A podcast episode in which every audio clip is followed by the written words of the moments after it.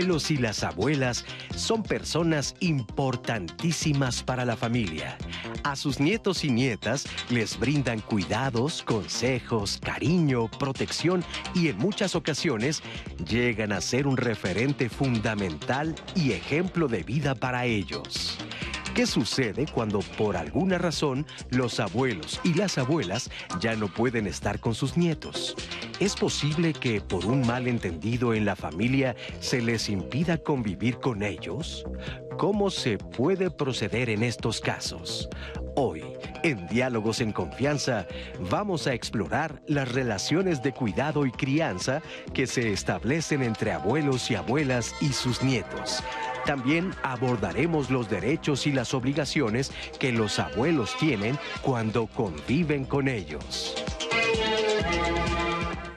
¿Qué tal amigas, amigos de Diálogos en Confianza? Gracias por estar esta mañana de martes de familia aquí con nosotros con un tema que seguramente a todos nos interesa y es muy importante que tengamos información sobre qué pasa cuando no me dejan ver a mis nietos. Así que quédense con nosotros porque va a ser un programa del que vamos a aprender muchísimo. Como siempre, me da mucho gusto saludar a nuestras compañeras intérpretes de lengua de señas mexicana. En este momento se encuentra Jimena Raya y va a estar alternando a lo largo de la transmisión con Istiel Caneda y Lía Vadillo. Y también me da mucho gusto compartir este espacio y esta conversación con mi compañera Roseli Martínez, que va a estar muy pendiente de las redes sociales. Rose, buenos días, ¿cómo estás?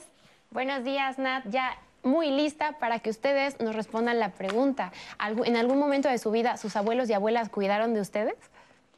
Qué buena pregunta para comenzar, Ros, porque justamente nos va a poner sobre la mesa qué tan frecuente, qué tan común es que las abuelas y los abuelos participen en el cuidado y la crianza de sus nietas y de sus nietos. Y para hablar de este tema hoy tenemos un panel de lujo. Le presento con mucho gusto al juez séptimo de proceso oral en materia familiar de la Ciudad de México y de enlace en el Centro de Mujeres de Iztapalapa, el juez Teófilo Abdo Curi. Qué placer tenerlo de nuevo. Gracias, Natalia. Mucho gusto. Buenos días a todos. Es un privilegio nuevamente compartir en este espacio para ustedes y para todo el auditorio. Claro que sí, seguramente la audiencia tiene muchas preguntas y a lo largo del programa vamos a dar mucha información legal sobre qué es lo que se puede hacer en este tipo de casos. Asimismo, le doy la bienvenida a este espacio a Adriana Segovia Urbano. Ella es terapeuta familiar del Instituto Latinoamericano de Estudios de la Familia AC y LED. Adriana, buenos días, ¿cómo estás? ¿Qué tal? Buenos días, un gusto ya preparados para esta conversación. Y finalmente, y con el mismo gusto, le damos la bienvenida a Valeria Espinosa Hernández. Ella es psicóloga y maestra en ciencias en metodología de la ciencia de la coordinación del Seminario Universitario Interdisciplinario sobre envejecimiento y vejez de la UNAM. Valeria, buenos días, bienvenida. ¿Qué tal, Nat? Muchísimas gracias por la invitación. Un gusto estar con ustedes y pues buenos días a todas y a todos. Muy bien, pues vamos a comenzar con esta conversación y antes vamos a reflexionar sobre cuál es la importancia de las abuelas de los abuelos en la vida de los nietos y qué es lo que ellos pueden aportar. Vamos a ver este reportaje en el que Mónica Bleiberg nos comparte un mensaje muy importante. De acuerdo con la encuesta nacional de la dinámica demográfica de 2018, en México hay 15.4 millones de personas de 60 años o más. Y si bien la encuesta señala que la mayoría vive con su pareja y sus hijos, le siguen en cantidad aquellos que comparten hogares tanto con sus hijos como con otros familiares más. Sin tener datos precisos sobre cuántos de estos adultos mayores viven con sus nietos, sí se identifica que somos un país con un número importante de hogares trigeneracionales, es decir, que bajo el mismo techo, abuelos, padres, madres y nietos cohabitan todos los días y en ocasiones son los abuelos o las abuelas quienes se convierten en las figuras principales a cargo del cuidado de sus nietos y nietas. ¿Esta condición tiene ventajas? Desde mi experiencia, el legado de los abuelos para sus nietos es lograr poder compartir todo lo que han vivido y todo lo que han aprendido con ellos. Es muy importante eh, empezar a ver a los abuelos desde otra perspectiva. Eh, tenemos a veces una connotación que cuando nos empezamos a hacer grandes, entonces perdemos eh, muchas de las habilidades usualmente eh, teníamos antes, pero la realidad es que también ganamos mucho en experiencia y los abuelos son inmensamente sabios en todo lo que han vivido. Entonces creo que el, el legado de los abuelos es, compartir con ellos todo este aprendizaje, toda esta sabiduría que han ganado con los años, con la vida y podérselos poner desde un lado amoroso, porque aparte hay una relación eh, familiar eh, que implica amor y cariño entre ellos. Entonces, obviamente, todo este mensaje que pueden dar los abuelos, de los abuelos a los nietos, mucho mejor recibido por los nietos porque está viniendo de, pues del padre de sus padres o la madre de sus padres. Entonces es muy importante eh, darle chance a los abuelos de hablar con los, con los niños, de compartir con ellos, de expresarles su amor, eh, de, platicarles sus experiencias, eh, porque definitivamente es, un, es una sabiduría que no vamos a tener en otro lado. Entonces es importante abrir este, este canal de información entre abuelos y nietos para, para fomentar esta relación y que este amor y esta sabiduría que hay exista y se propague. Sin embargo, las relaciones familiares y los vínculos afectivos entre abuelos y abuelas, padres, madres y nietos pueden verse interrumpidas y cuando eso sucede es importante saber que hay opciones para atenderlas, que van desde la conciliación familiar hasta medidas legales más complejas. Pues ya lo vemos en este material, cuál es el impacto, cuáles son las enseñanzas, la sabiduría que pueden transmitir abuelas y abuelos a sus nietas y nietos. Y creo que para empezar a platicar sobre este tema tan importante, primero debemos poner sobre la mesa a qué nos referimos o cuál es la imagen que tenemos en nuestra mente cuando hablamos de una abuela y de un abuelo. Por lo general se piensa en personas adultas mayores, mayores de 60 años, pero no nos detenemos a pensar que en la actualidad, por ejemplo, la esperanza de vida es mucho mayor. Las personas vivimos más y en primer lugar, ya lo veíamos en la cápsula, cada vez es más común que los hogares sean trigeneracionales, o sea, que ya puedan convivir abuelas y abuelos con sus nietos, una tercera generación. Por un lado, tenemos eso, que hace más factible que los, las personas puedan participar en la crianza de hijas e hijos, pero por otra parte, también tenemos que el perfil de los abuelos en México, y, y, quiero pensar que también en el mundo, es muy variado. No solamente nos referimos a personas adultas mayores cuando hablamos de abuelos. ¿Cuál es el perfil aquí en, en eh, nuestro país? Es muy cierto, Nat. Cuando hablamos de abuelas o abuelos, no solamente nos referimos a, a todas las personas mayores, ¿no? Eh, tenemos muy presente este, este estereotipo, ¿no? En, en, el que las personas mayores pensamos que todas y todas, todas y todos son abuelos, pero esto no necesariamente es así. Hay personas mayores que eligen no ser abuelos, pero eh, sin embargo también están a cargo del cuidado de quizá algunos niños, niñas o adolescentes. Ahora, eh, es muy importante tomar en cuenta que la relación con los abuelos es fundamental en las familias. Por un lado, porque posibilitan ¿no? el intercambio de, de, valores, de experiencias, pero también permiten eh, la construcción de un sentido de identidad y pertenencia en los niños, ¿no? desde pequeños. Eso por un lado. Por otro lado, la relación con los abuelos también ha sido fundamental, eh, digamos, en un sentido de sostén familiar ¿no? y de apoyo familiar por todos estos cambios demográficos uh -huh. y sociales eh, por los que hemos atravesado actualmente. ¿no? Sabemos que ahora las mujeres participamos en mayor medida ¿no? en el mercado laboral, ¿no? ahora lo, ambos progenitores es necesario que, que, salgan a trabajar y en ese sentido los abuelos tienen un lugar eh, súper importante eh, porque participan y colaboran en el cuidado de los nietos, ¿no? ya sea que eh, vayan por ellos a la escuela, participen de eh, poder eh, brindarles algunos alimentos, ¿no? Eh, participar con ellos en la realización de diversas actividades, pero es muy importante preguntarnos en qué condiciones se están cuidando las personas mayores o los abuelos en nuestro país, ¿no? Y reconocer que las personas mayores en nuestro país, en su mayoría, cuidan en condiciones de precariedad económica, de abuso económico, porque muchas veces no se les otorgan también los, los recursos económicos necesarios para llevar este trabajo uh -huh. de cuidados, ¿no? en condiciones también de inequidad de género, por ejemplo, eh, condiciones de enfermedad también que de alguna manera también pueden comprometer este cuidado que brindan, ¿no? Y eh, condiciones también vinculadas con la presencia de conflictos familiares, Conflict, conflictos familiares vinculadas con el divorcio o la separación de los padres, que muchas veces implica la separación de la familia y esto tiene repercusiones muy importantes en los niños, por ejemplo, y en los abuelos también, por supuesto. Y Bueno, podemos hablar de, este tipo de condiciones que comprometen la relación entre los abuelos y los nietos. Y que de esto derivan pues todos estos problemas que hoy queremos abordar en el programa. en un primer momento lo mencionas, el abuso que puede existir hacia las abuelas, a los abuelos y también el que se les niegue la convivencia con sus nietas y con sus nietos.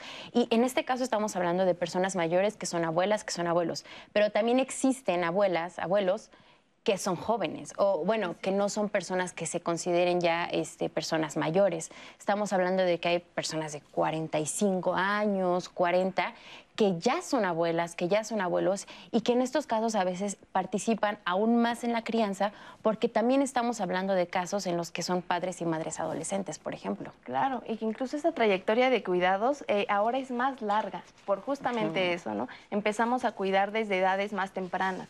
Por ejemplo, en el caso de las mujeres eh, mayores.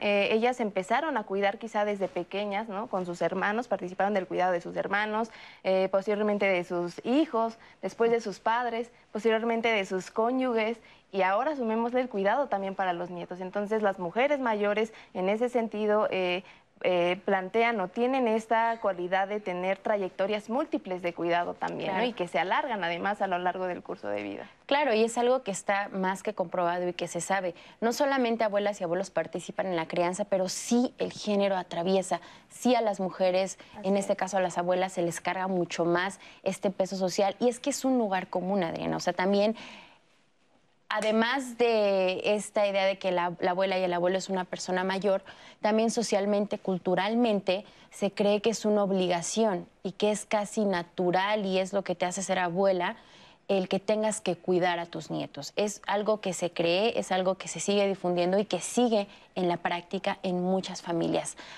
¿Realmente los abuelos y las abuelas están obligados o es una condición súper necesaria para ejercer su abuelidad, el cuidar a sus nietos, o hasta qué punto se les impone esto? Bueno, justamente de lo que hablas es que la tradición ha sido tan fuerte que parece que es una cosa natural que los abuelos cuiden a, los, a los nietos. Y justamente, en parte, creo que de eso, en, en, estas conversaciones es algo que hay que cuestionar que eso no es una cosa en automático, eh, porque, porque se da por sentado y eso priva de qué? Pues de la autonomía, de la capacidad de decisión, no solamente por el aspecto que decías, Nat, como hay abuelas o abuelos jóvenes, no, no solamente por eso, sino porque hay, hay abuelas o abuelos que no tienen la intención de tener como proyecto de vida cuidar a sus a sus nietos o nietas, este, como lo hicieron de cajón eh, otras generaciones. Entonces, yo creo que un punto muy importante es justamente no darlo por sentado. Y, o sea, que es una cosa que tiene que depender de la voluntad de las, de las personas, ¿no? Y, y lo segundo, que eso no los hace malos o malas abuelos, ¿no? Porque partimos de la base muy, muy parecido a lo que es ser una buena madre, que que si no haces ciertas cosas, entonces eres una mala abuela o un mal abuelo.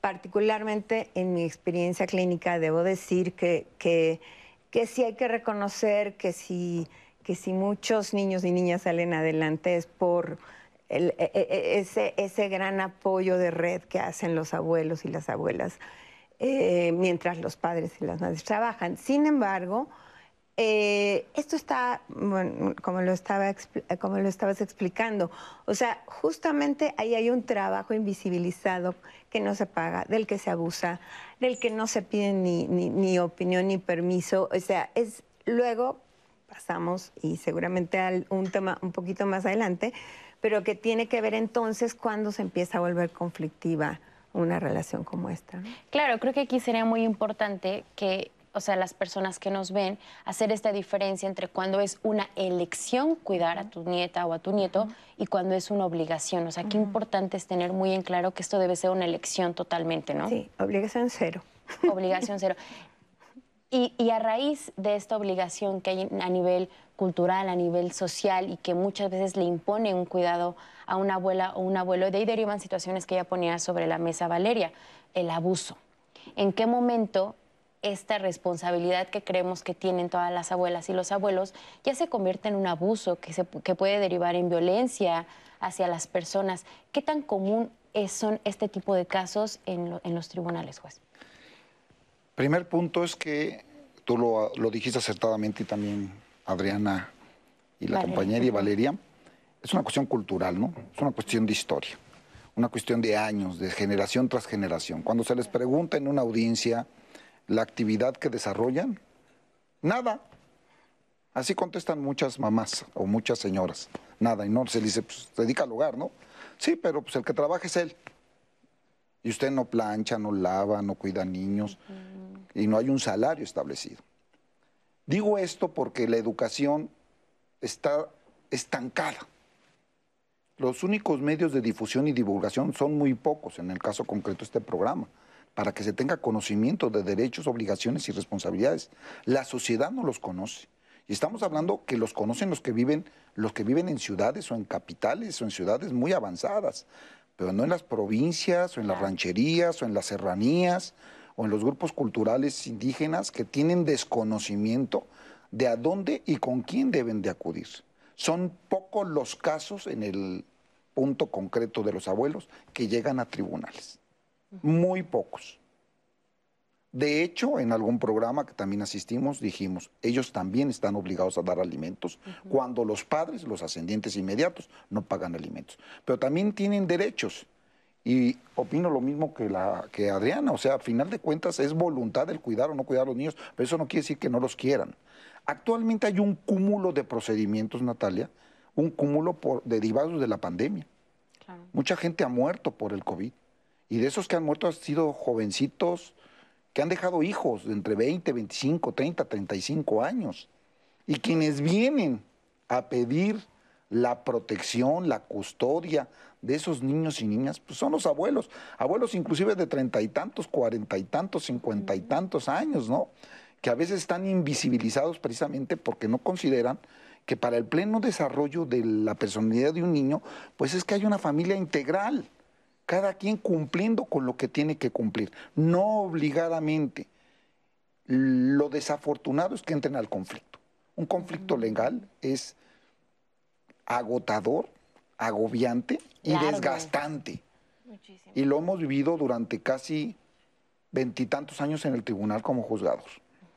Entonces, los abuelos tienen derechos, pero también tienen obligaciones.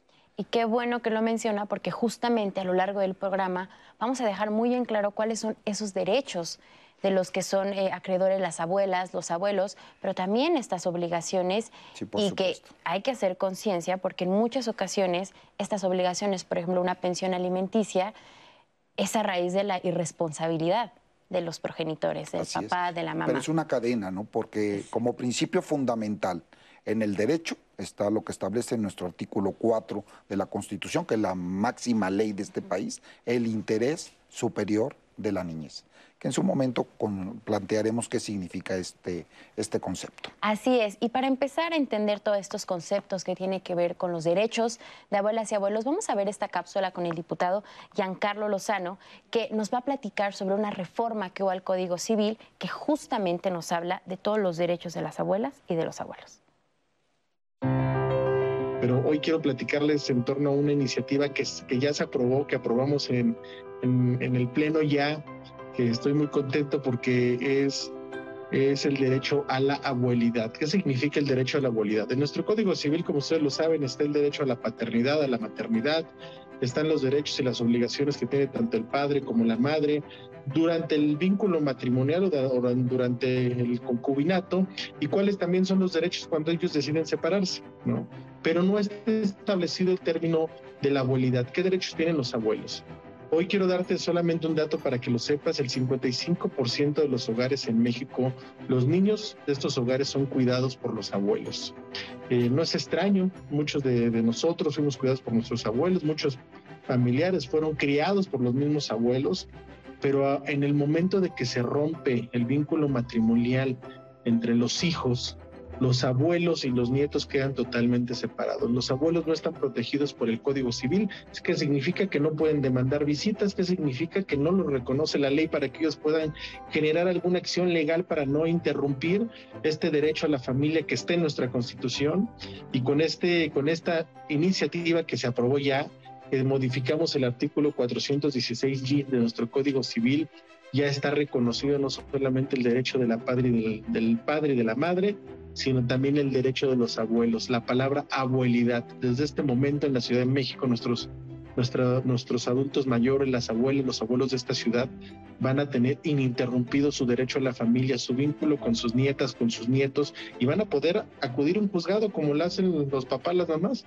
a demandar las visitas, a demandar inclusive si hay violencia en torno al, al cuidado de los nietos, ellos también son van a poder ya interactuar en los juicios ¿no? de, para tutelar el bien de los menores. Y que si hay alguien que en, este país, yo creo que en el mundo entero, quiere tanto a los, a los niños, a los hijos, son los abuelos.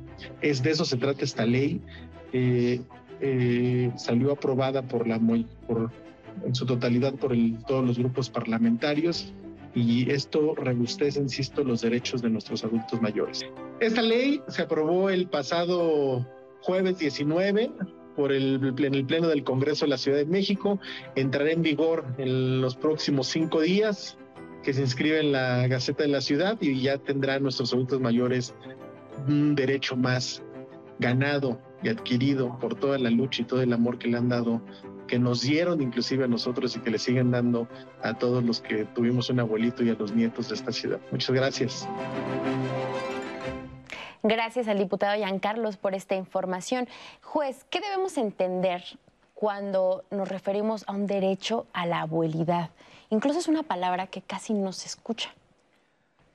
Pues ¿qué debemos entender todos los derechos que tienen los abuelos y si bien es cierto lo que abunda no restringe, también quiero precisar eh, en una opinión jurídica, en una opinión como juez familiar, que nuestras leyes son tan amplias, o sea, yo le aplaudo a nuestras leyes familiares, porque desde antes de que se modificara eh, el artículo primero constitucional, que es el respeto y reconocimiento a los derechos humanos que todos tenemos, porque en este país hay muchos grupos vulnerables, pero todos tenemos derechos humanos, ese derecho que se está estableciendo actualmente en esta ley, que está precisándolo, ya existía nunca ha dejado de existir.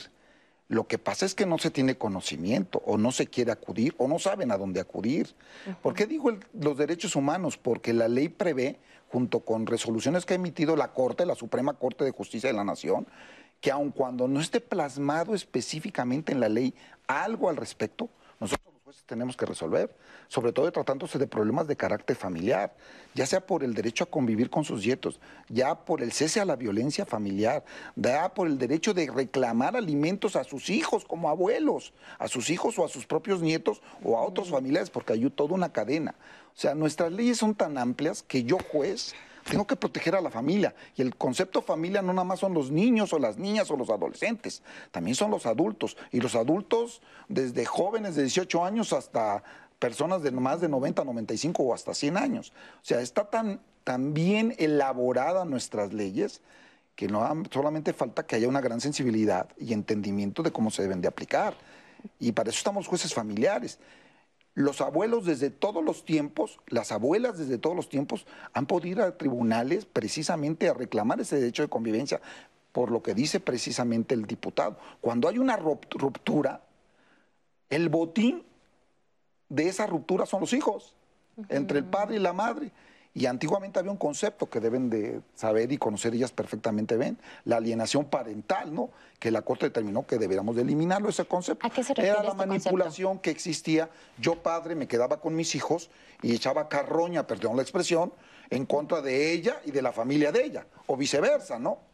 Ahora ya se está generando otro concepto que es violencia vicaria, pues algo parecido. Pero al final de cuentas es, yo estoy manipulando y estoy generando enojo, odio, rencor contra la que fue la madre o el padre de mis hijos y contra toda su familia.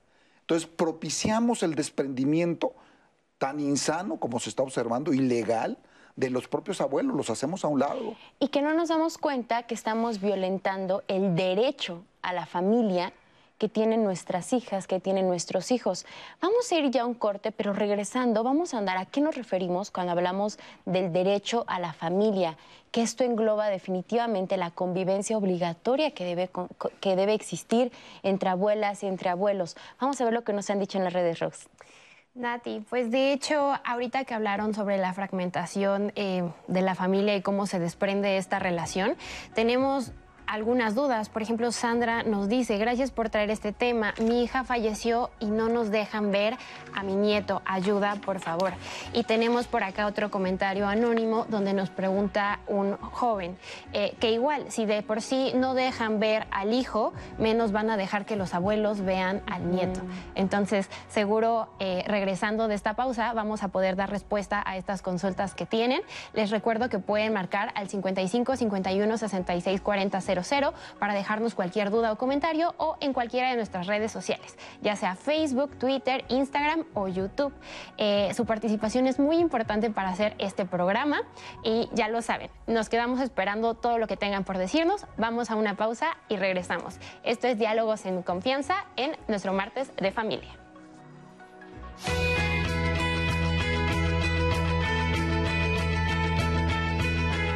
Para cuidar de mejor manera a tus nietos, es importante permitirte momentos de reposo y tranquilidad. Así podrás reponer energía en beneficio de tu salud.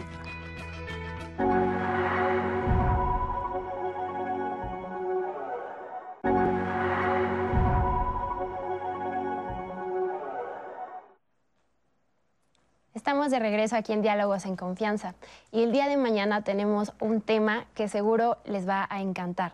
Hay un dicho por ahí que dice recordar es volver a vivir y esto es totalmente cierto. Los recuerdos están ligados a emociones y cuando los volvemos a pensar nos llevan de regreso a eso que sentimos y claramente nos pueden provocar mucha felicidad, añoranza, tristeza, en fin, una serie de emociones. Entonces, el día de mañana hablaremos de la importancia de los recuerdos.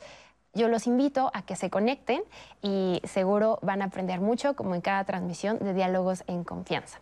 Y en nuestro tema de hoy, Martes de Familia, no me dejan ver a mis nietos. En redes sociales ya nos han contado muchísimo sobre su experiencia siendo abuelos, siendo nietos o siendo los padres. Eh, por acá nos dice Patricia, buen día, los abuelos son lo máximo. Eh, Patsy López nos dijo, no tuve abuelos de ninguna de las dos partes, así que no sé qué es ese tipo de amor. Elda nos cuenta, tengo 50 años, soy abuela de dos nietos, uno de 5 y otro de 9 años. Rosy nos dice, es un honor cuidar a mis nietas, soy feliz de hacerlo. Y por acá también teníamos unas consultas, antes de irnos a la pausa se las, eh, se las expliqué a nuestros especialistas, sobre qué hacer cuando quieren ver a sus nietos, pero por algún conflicto, ya sea que el, uno de los padres falleció o simplemente hubo alguna ruptura entre ambos padres y no los dejan verlos. Antes de responder a esa cuestión, vamos al testimonio de Janet Sánchez, quien nos cuenta su experiencia tras haberse separado de su pareja y qué fue de sus abuelos paternos y maternos. Vamos al testimonio. Mis hijas tienen 25 Mitzi. Carol tiene 21 y Amairalín tiene 13. La relación de mis hijas con sus abuelos es excelente. Cuando mi relación, mi matrimonio se terminó, mi padre estuvo presente todo el tiempo. Hizo el papel de abuelo, de padre, de proveedor. Por parte de los abuelos de aún mi esposo, son unos abuelos ausentes. Cuando se dio la ruptura de este matrimonio, pues ellos definitivamente se quedaron en su lugar. ¿No? Yo en ese proceso sí se las llevaba yo a ellos para que vieran a, sus nietas y pues sí tenían una buena relación, pero definitivamente desaparecieron de las vidas de mis hijas. Ellas sí preguntaban por sus abuelos, por su papá, por su familia, e inclusive la mayor en alguna ocasión quiso tener este contacto con su familia y fue a la casa de sus abuelos. Yo me imagino que no tuvo pues lo que ella estaba buscando porque ya no, ya no volvió a regresar. Al principio del rompimiento del matrimonio, las llevaba con sus abuelos para que ellos tuvieran ese contacto con su familia paterna. Cuando yo vi que no tenían este interés, pues desistí. Empecé a hacer pues ya mi vida yo aquí. El consejo que yo les daría es que escuchen a los abuelos porque los abuelos pueden dar muy buenos consejos. Este amor que solamente los abuelos pueden dar, pues que lo tomaran en cuenta. Gracias a Janet por compartirnos este testimonio. Y es una situación que probablemente es fuera de lo común, el que una abuela o que un abuelo pues no tenga este interés por convivir con sus nietas, con sus nietos. Y hablábamos justamente de estas diversas formas de ejercer la abuelidad, las abuelidades. Así es hablamos de abuelidades en plural porque efectivamente no existe una sola manera de ejercer la abuelidad. ¿no? ¿Qué entendemos por abuelidad? Y creo que es algo importante también clarificar. Eh, la abuelidad es la relación que establecemos como abuelos para con los nietos y la interacción que se establece de manera mutua, digamos. ¿no? Ahora, eh, ¿qué pasa con la abuelidad en nuestro país? Eh, la abuelidad también responde a ciertos estereotipos y prejuicios que tenemos también con respecto a las personas mayores, lo que significa ser, o eh, ser viejo o envejecer, y con respecto a lo que significa ser abuelo. Regularmente tenemos en nuestra narrativa, ¿no? en nuestro discurso cotidiano, eh, esta cuestión de que vamos a ir a casa de los abuelos y esperamos que los abuelos estén en el hogar, eh, la abuela posiblemente en la cocina preparando los alimentos, el abuelo haciendo algunas reparaciones, ¿no? Pero no necesariamente los abuelos están o permanecen en el hogar, ¿no? Este estereotipo de ubicarlos ahí es justamente eso, un estereotipo. Sin embargo, existen diversas maneras de ejercer la abuelidad, ¿no? Las personas mayores tienen derecho a ejercer libremente su abuelidad. Eh, hay abuelos que, por ejemplo, participan de voluntariados, hacen trabajo comunitario, eh, han emprendido algún negocio, continúan trabajando, estudian alguna carrera o, algún, alguna eh, cuestión que les interese, que da continuidad a su proyecto de vida, porque también eso es importante. Eh, hablar de abuelidad implica también reconocer mi derecho a seguir con mi proyecto de vida personal. ¿no? El hecho de ser abuela o abuelo no implica que ya no tenga algo más que hacer. No reduce mi vida a una sola cosa. Así es, es tener tener la posibilidad de construir trayectorias de agencia personal en la que yo decido sobre mi proyecto de vida, ¿no? Y en ese sentido puedo ir estableciendo ciertos límites para establecer cuidados, ¿no? No ligar la abuelidad, por ejemplo, con eh, la obligatoriedad de, recibir o de proveer cuidados, porque no, no necesariamente es así. También se puede ejercer la abuelidad, ¿no? En relaciones en las que mm, los abuelos y los nietos comparten a lo mejor ir a algún concierto, practican ejercicios eh, juntos, van a actividades culturales, ¿no? Entonces, creo que eh, vale la pena eh, romper con estos estereotipos en los que se ligan las actividades de las personas mayores a los trabajos domésticos, a los trabajos de cuidado, cuando no necesariamente es así. Claro, se debería de ampliar, perdón la interrupción, lo que está diciendo Valeria. En todas las escuelas primarias, preescolar, secundaria, media superior, lo que existía en algunas todavía, que era lo de la escuela para padres y para hijos, que iban distintos especialistas a platicar con ellos, a darles esa información, a que tuviéramos conocimiento, porque no se tiene conocimiento, o no se quiere tener también, porque a final de cuentas los medios de información actualmente son extremos, ¿no? Pero eso es muy importante y ojalá de veras la Secretaría de Educación Pública y otras universidades privadas consideran esos aspectos, invitaran a especialistas como ustedes, se les platicara, se les dijera a los padres. Y es más, les regalaron un punto a los alumnos para que vaya el papá o la mamá, ¿no? Porque luego como que hay que dar el premio para que acudan, ¿no? Pero esa información se tiene que difundir. Y mira, aquí en Diálogos en Confianza, por eso tocamos estos temas, porque pasen muchas familias y muchas veces abuelas y abuelos no saben a dónde pedir ayuda, no saben si es correcto lo que están viviendo. Y mencionas algo bien importante, que es establecer límites. Lo importante que es, ok, sí, te puedo eh, apoyar, en cuidar tal vez de vez en cuando a la nieta, al nieto, o por ejemplo incluso puedo eh, decidir desde mi libertad, estar presente en la crianza incluso, pero todo con límites, porque si no, pues incurrimos en situaciones como el abuso. Y también Rose en redes sociales nos compartían un comentario en el que nos hablan también de la importancia de los acuerdos dentro de la familia.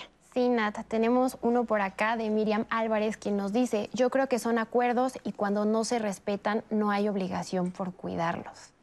Exacto, y fíjate que es bien importante porque ya vamos a entrar de lleno con este aspecto legal, ¿no? ¿Cómo, ¿Cuáles son las situaciones que se pueden derivar en un juicio, que se pueden derivar en un conflicto legal?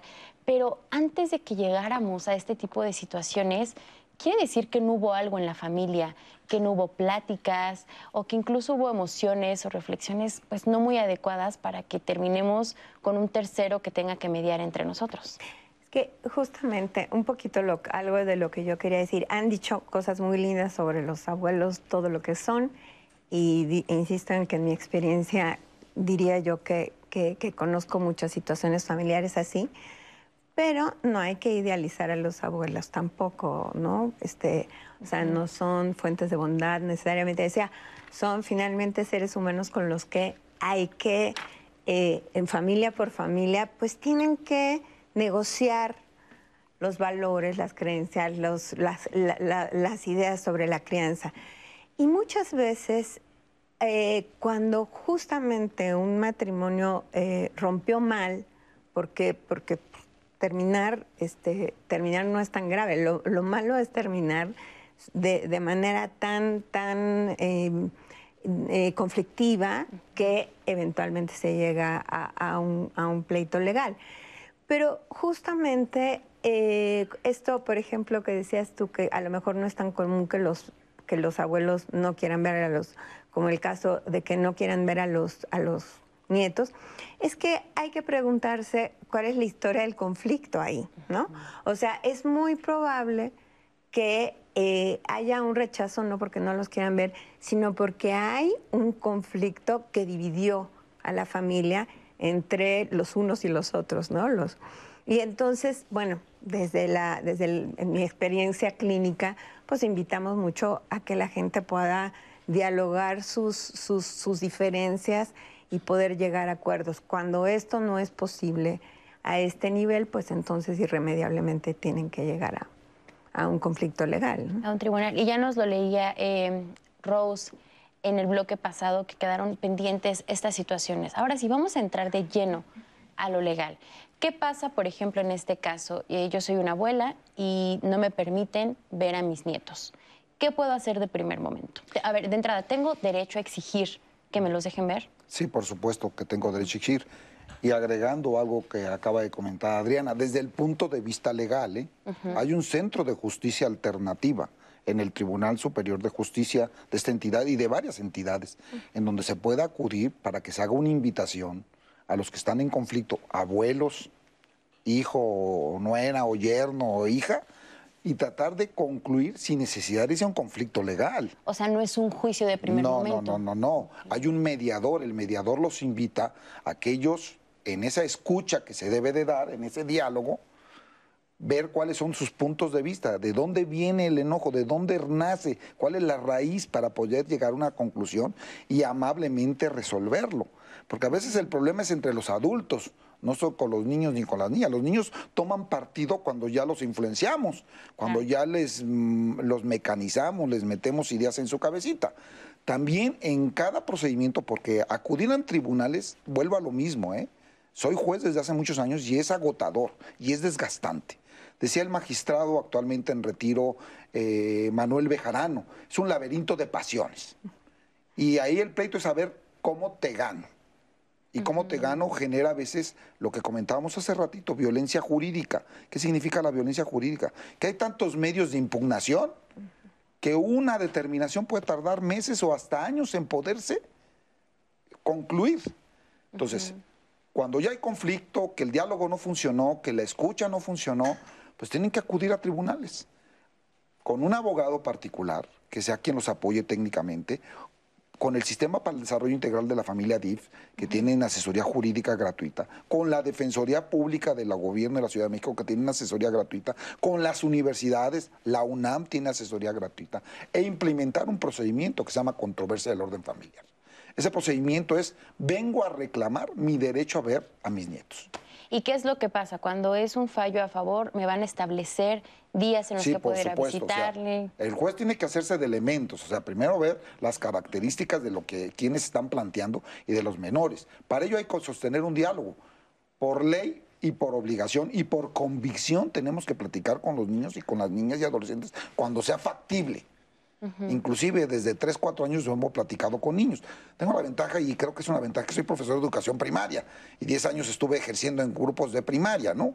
Con el acompañamiento de un psicólogo, una psicóloga, un terapeuta, con el acompañamiento de un trabajador, trabajadora social, siempre en las pláticas que nos dan mucha luz para encaminar ese diálogo. Entonces, dependiendo del diálogo, de la presencia del niño o de la niña, del planteamiento que hace el abuelo y o los abuelos o las abuelas, junto con lo que plantea la madre o el padre de los niños, nosotros tenemos que tomar medidas provisionales, medidas provisionales inmediatas, perdón que lo diga así. O sea, no es a ver si en un momento dado eh, llegamos a la conclusión, una sentencia definitiva, dentro de seis, ocho, diez meses, un año, año y medio, ¿no?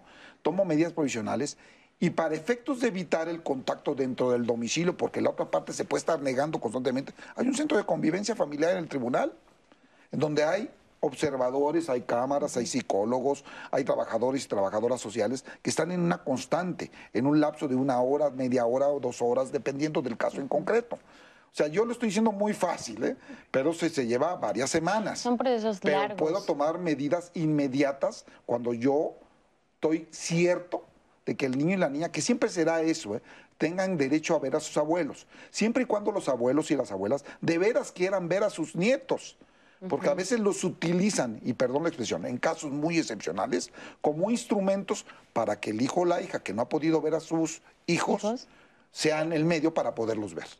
Claro, y en todo este recorrido legal que se puede emprender, algo bien importante que debemos tener en cuenta es que aquí lo que va a siempre ser el, privilegio es el interés superior de la niñez. ¿A qué nos referimos cuando hablamos de esto?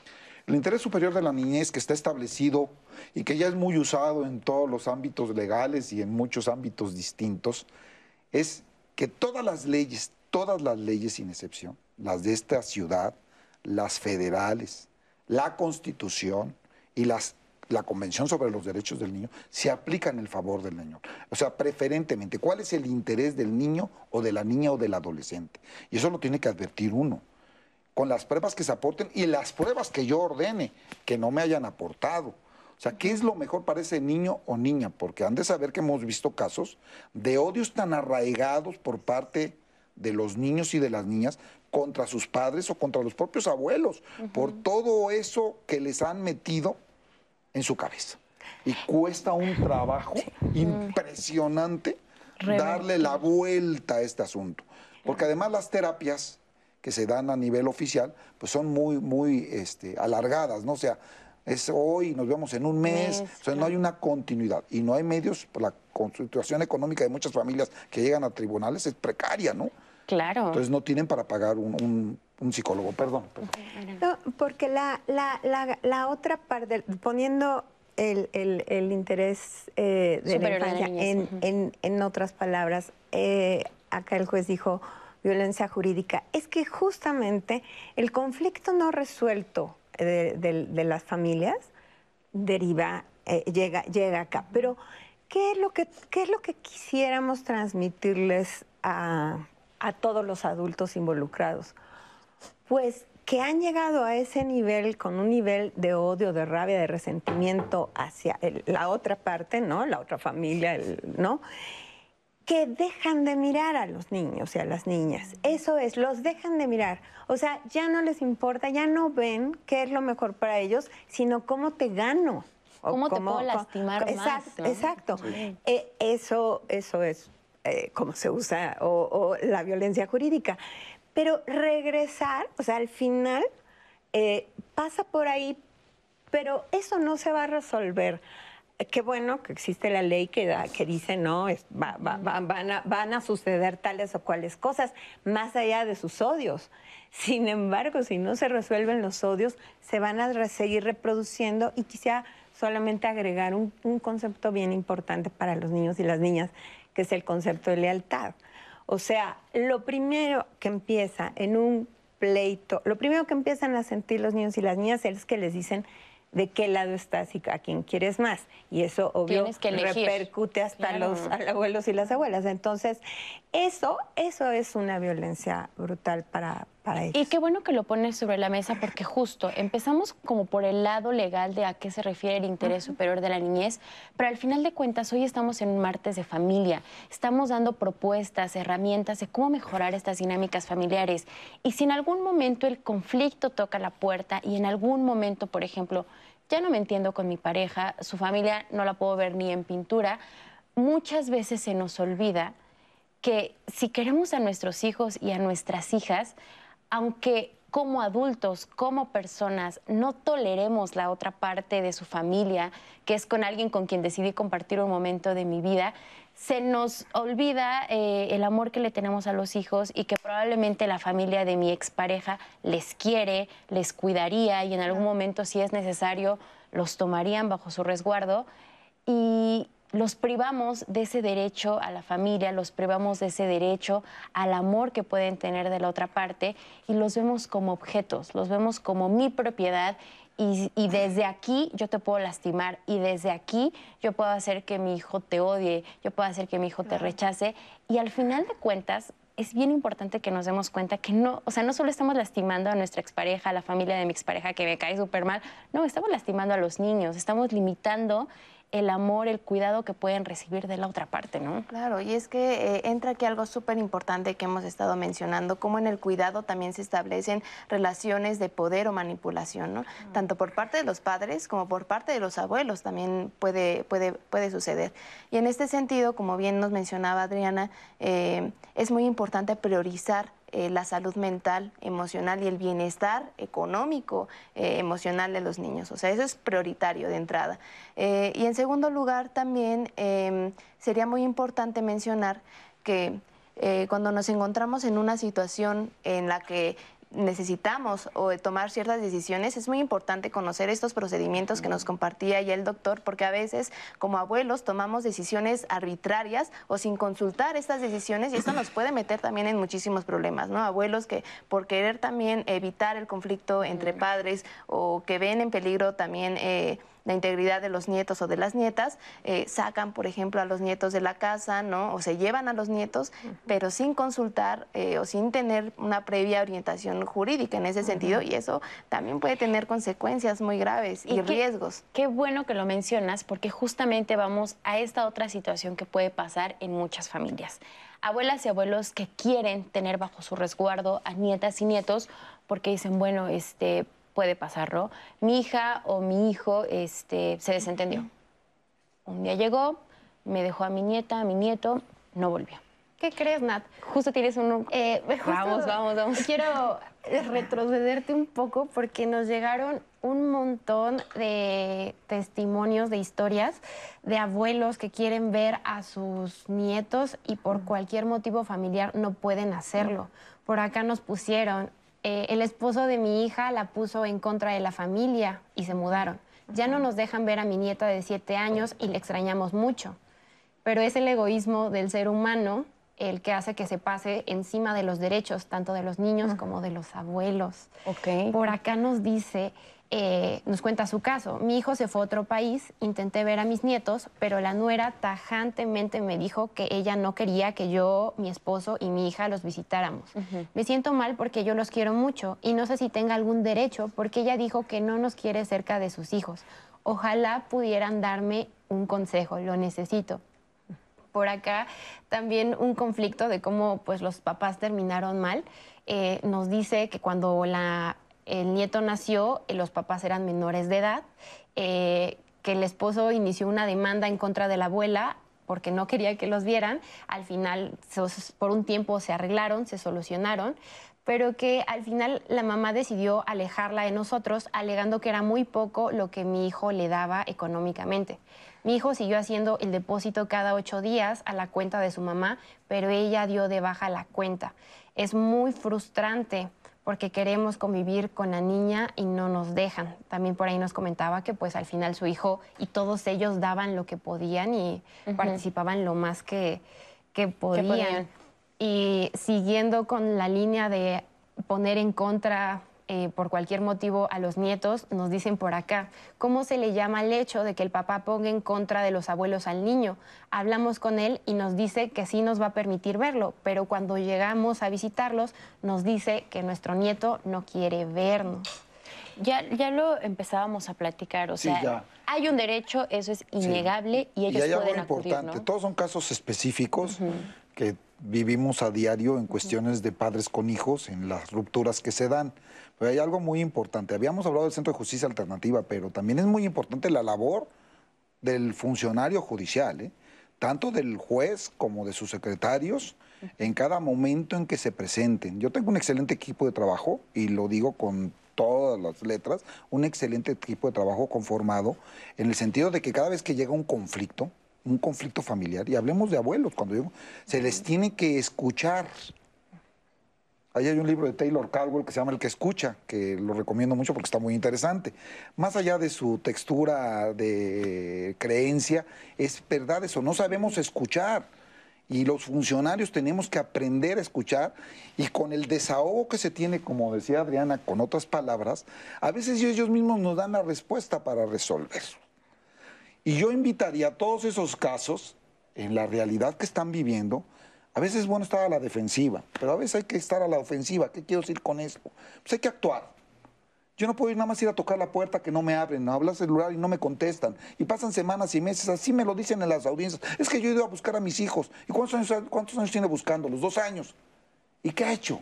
Pues yo les hablo, ella no me lo permite, voy y toco el timbre. No, hay que actuar legalmente, desafortunadamente. Y ya que el tribunal, cuando conozca, si es en el caso concreto, que haga también su labor, su labor de sensibilización en cuanto al conflicto que se está generando, con el apoyo precisamente, porque tenemos apoyo permanente en materia familiar de terapeutas y de psicólogos de la unidad que tiene el tribunal y de auxiliares de administración de justicia. ¿no? Ahora, juez, es importante igual decirle a la audiencia, porque muchos nos pueden decir, ok, sí, pero voy, pero la verdad es que no tengo dinero para pagar un abogado. Por eso ¿Qué tienen pasa? que ir al DIF, al Sistema para el Desarrollo Integral de la Familia. Están en el primer piso del edificio de Plaza Juárez o están en el primer piso, en la planta baja del edificio de Niños Héroes.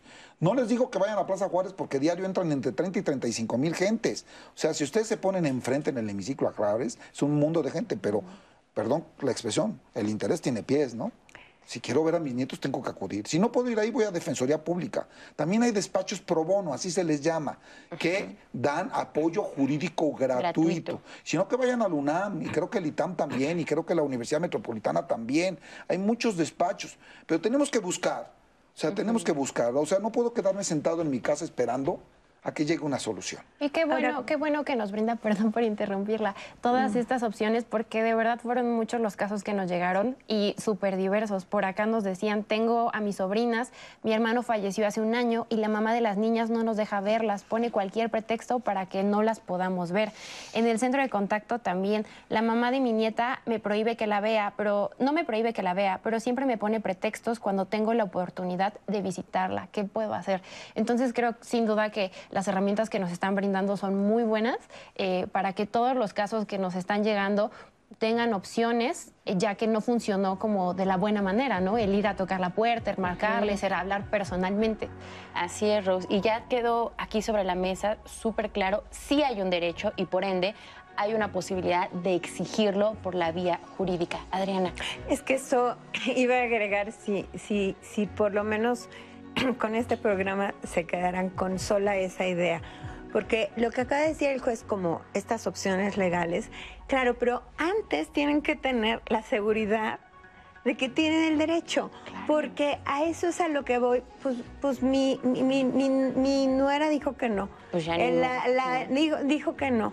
Este, dice que no me los va a dejar. Eh, y entonces me creo que como es la mamá, es como la propietaria de los Su no palabra es es la propietaria. O sea, los niños tienen derechos. Esta es una cuestión de derechos, no de propiedades. Adri, te voy a interrumpir. Vamos a hacer una pausa, pero regresando terminamos esta idea y todos los demás derechos que tienen los abuelos. No se vayan.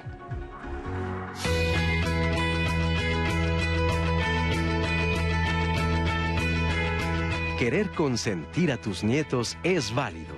Sin embargo, ten cuidado de no caer en la sobreprotección o en la justificación del mal comportamiento.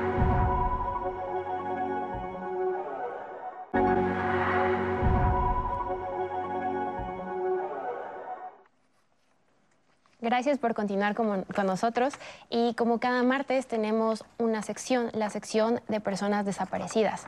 Eh, tristemente estas personas por algún motivo no pudieron volver a su hogar y les pedimos de su colaboración para que puedan volver con sus familias. En la pantalla les estará apareciendo la imagen de estas personas. Voy a iniciar con Osvaldo Galván López. Él desapareció en la colonia Loma Larga, municipio de Nicolás Romero, en el Estado de México, el 13 de marzo del 2022. Cualquier información que tengan sobre él se pueden comunicar al 55 56 74 79 02. Sigo con Nimbe Selene Cepeta Xochihua. Ella desapareció en Los Reyes, Acaquilpan, municipio de La Paz, Estado de México, el 30 de mayo del 2019. Una imagen de Nimbe está apareciendo en este momento en su pantalla. Eh, nuestra siguiente persona es Jazmín Rebollo Chiquillo. Ella se extravió en la colonia Tlalpizahuac, municipio de Ixtapaluca, Estado de México, el 22 de abril del 2022. El 55 56 74 79 02 es la línea que está abierta para que ustedes puedan brindarnos cualquier información sobre el paradero de estas personas. Continúo con Aileen Gómez Cruz. Ella fue vista por última vez en la Colonia México, municipio Naucalpan de Juárez, Estado de México, el 6 de julio del 2021. Ahí está la imagen de Eileen, por si la han visto en algún lado. Y finalmente, él es Oscar Gámez Sánchez. Eh, él desapareció en la colonia Guerrero, en la alcaldía Cuauhtémoc, Ciudad de México, el 7 de mayo del 2022 cualquier información que tengan sobre Oscar Gómez Sánchez o cualquiera de las personas que les mencioné, pueden contactar al 55 56 74 79 02 para brindar esa información, porque es muy importante la colaboración que ustedes puedan tener para que estas personas puedan volver con sus familias, eh, quienes los siguen buscando y probablemente no dejarán de buscarlos hasta encontrarlos. Em, también en la siguiente semana, el siguiente martes, tendremos un programa que justo tiene que ver con los hijos, titulado ¿Por qué no quiero a mis hijos por igual? Un poco polémico, yo sé el nombre, porque como padre se piensa que claramente quieres a tus hijos por igual y cómo no quererlos si son tus hijos. Entonces, eh, seguro van a aprender muchísimo de este tema porque recordemos que al final todos somos personas diferentes y queremos de distinta manera. No siempre se trata de medir la cantidad. Eh, porque sería algo súper imposible y que a la larga podría traer a lo mejor alguna repercusión en estos hijos o en uno como padre o madre. Y bueno, Nat, especialistas, eh, tenemos ya también varios comentarios que nos siguen llegando en redes sociales pero voy a iniciar con una llamada que llegó en el centro de contacto con la audiencia, donde nos pregunta una persona muy preocupada qué puede hacer, porque mm, por un lado dice, desde diciembre 21 no veo a mis nietos de 8 y 5 años, la mamá de los niños no nos deja verlos. Cuando veíamos a los niños tenían moretones y sabemos que los maltrata. Ella tiene una orden del juez de lo familiar para que no nos permita verlo pero no sabemos qué hacer. Mi hijo está muy deprimido. ¿Qué nos recomiendan? Tenemos por acá también eh, un comentario de Octavio donde nos dice que algunos, o sea, que los abuelitos sí ayudan mucho, pero que a veces también ellos quieren como intervenir de más en, esta cuestión de la convivencia y cómo criar a los niños.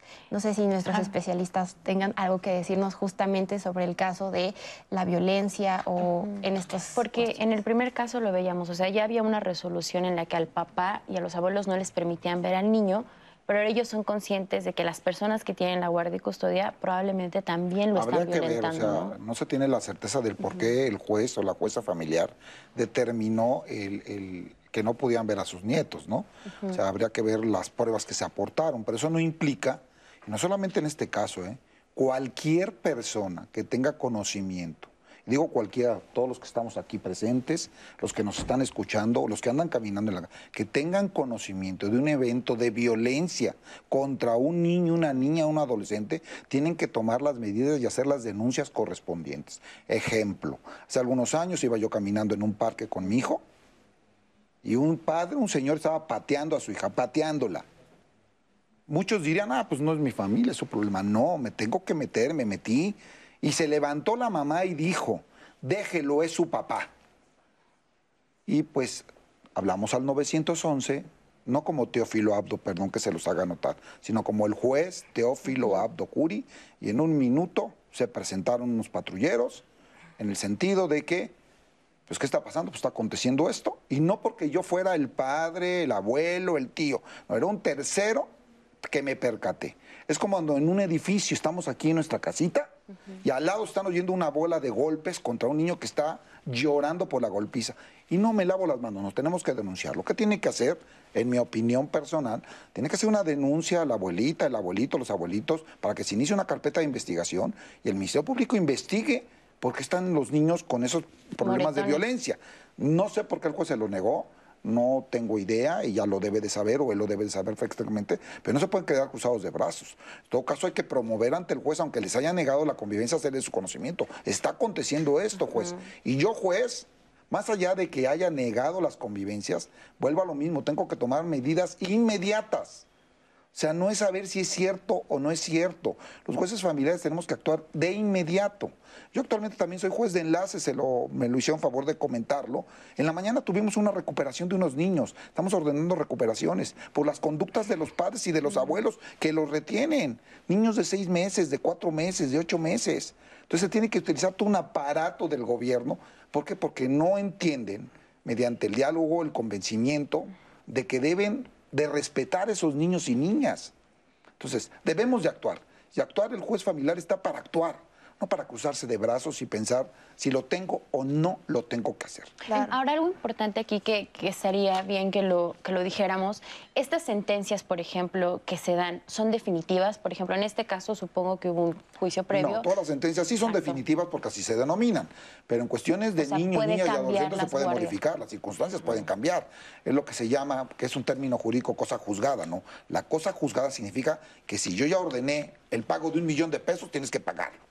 Pero si yo ordené una custodia en favor del abuelo, de la abuela o de la tía, porque también lo puede hacer, se puede modificar de acuerdo a las circunstancias. Y agregando más, esa abuela o ese abuelo, o esos abuelos o cualquier abuelo puede pedir en el procedimiento de controversia la guardia y custodia de sus nietos. Es justo a lo que vamos Tengo ahorita una pérdida de patria potestad de una tercera que viene reclamando la pérdida de los padres porque ella tiene a la niña. Cualquiera diría, pues esta señora no tiene legitimación, no es parte. Que dice, traje a la niña. Y la niña habla maravillas de esta señora. Es lo mejor, la cuida, la protege, la atiende, vive con ella. Entonces, pues está involucrado un menor. No me voy a meter en tecnicismos legales de que como no es la madre, no es la tía, no es nada, sino es una señora que la cuida, pues me deshago del expediente. No podemos hacer eso. Y el juez que ordenó la negativa a las convivencias, tiene que tener conocimiento de lo que está narrando y hacerlo muy específico. Y si no, continuar. No me hace caso el juez, me voy a una apelación o me voy a un amparo, sobre todo un amparo. Un amparo es, una, es, una, es un recurso, un juicio que se lleva ante una autoridad federal. Yo le digo al juez de distrito, señor, en primera instancia está pasando esto y no lo han resuelto. Y está involucrado un niño, una niña ah, ordénale que haga algo. Y justo esa era la parte ya que le quería preguntar solo para concluir.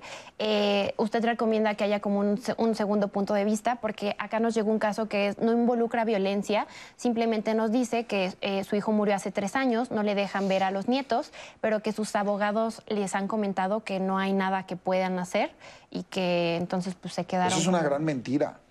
Eso es una gran mentira. O sea, yo aplaudo lo que acaban de hacer en el Congreso con la nueva reforma, con el concepto abuelidad. Pero toda la vida ha existido desde que están las leyes que los abuelos puedan ver a sus nietos. Pero hay que acudir a tribunales. Si no pueden resolverlo en la mesa, yo me siento a platicar con ella. Oigan, vamos a resolver lo que mira, que quiero ver a mis nietos y a mis nietas. Me dicen, no, me tengo que ir a tribunales, punto. Claro, y bien lo pone sobre la mesa, juez. Cada caso es muy particular. Totalmente tiene diferentes variables que se deben tomar en cuenta y al final del día aquí en Diálogos les estamos dando lo general, los derechos, pero por supuesto que cada caso necesita una atención muy específica y un acompañamiento profesional, un acompañamiento jurídico, pero de momento es importante que tengan muy en claro cuáles son los derechos, cuáles son las obligaciones que tenemos. Ahora, si en algún momento una abuela o un abuelo por X situación dice, mi nieto y mi nieta no están bien bajo la tutela de sus padres, quiero pedir la guardia y custodia. ¿Esto es posible? ¿Un abuelo lo puede hacer? Sí, lo acabamos de referir. ¿En qué situaciones, por ejemplo? O sea, además o sea, yo presento mi demanda, abuelo, abuelo, abuelos. Mi nieto, que está bajo la custodia de su señora madre, de su señor padre, o de mi hijo, que es el padre, porque también hay pérdidas de patria potestad promovidas por abuelos en contra de su hijo y de la nuera, o en contra de su hija y del yerno, ¿eh? O sea, ¿por qué? Porque lo primordial es ver qué está pasando con ese niño, con esa niña. Y si se les pueden quitar a los padres sus hijos. Hay una tesis, una tesis es una resolución que emitió la Corte hace muchos, muchos años que dice, la guarda y custodia se puede desvincular de quien ejerce la patria potestad. No porque tengas la patria potestad, que es el derecho que nace en el momento que nacen mis hijos, con mis derechos, obligaciones y responsabilidades, no quiere decir que porque tú la tienes, permanentemente vas a tener a tus hijos. Se los puedo quitar si no cumplen con esas obligaciones. A ver, pues vamos a, explicar a qué nos referimos con esos términos. A ver, ¿a qué nos referimos cuando hablamos de patria potestad? ¿Qué es lo que implica? Y cuando hablamos de guardia y custodia. La patria potestad es el derecho que nace a raíz del nacimiento de nuestros hijos, con derechos, obligaciones, responsabilidades. Son obligaciones de crianza, obligaciones materiales. El darles un, un, espacio en donde su personalidad se desarrolle plenamente, en armonía, cubriendo sus necesidades físicas, emocionales y, psico y mentales. Todas. La guarda y custodia la puede tener un tercero que puede ser un familiar o una tercera persona que puede tutelar los intereses de los menores, como son los albergues de la Procuraduría, el DIF y otras instituciones autorizadas, que les dan todas esas obligaciones de guardia, de guarda, perdón, de guardia y custodia, no de guardia, de guardia y custodia, para efectos de la defensa del interés de esos menores. Y el que tiene la pata potestad se le puede desvincular, se le puede arrancar, dependiendo del caso concreto.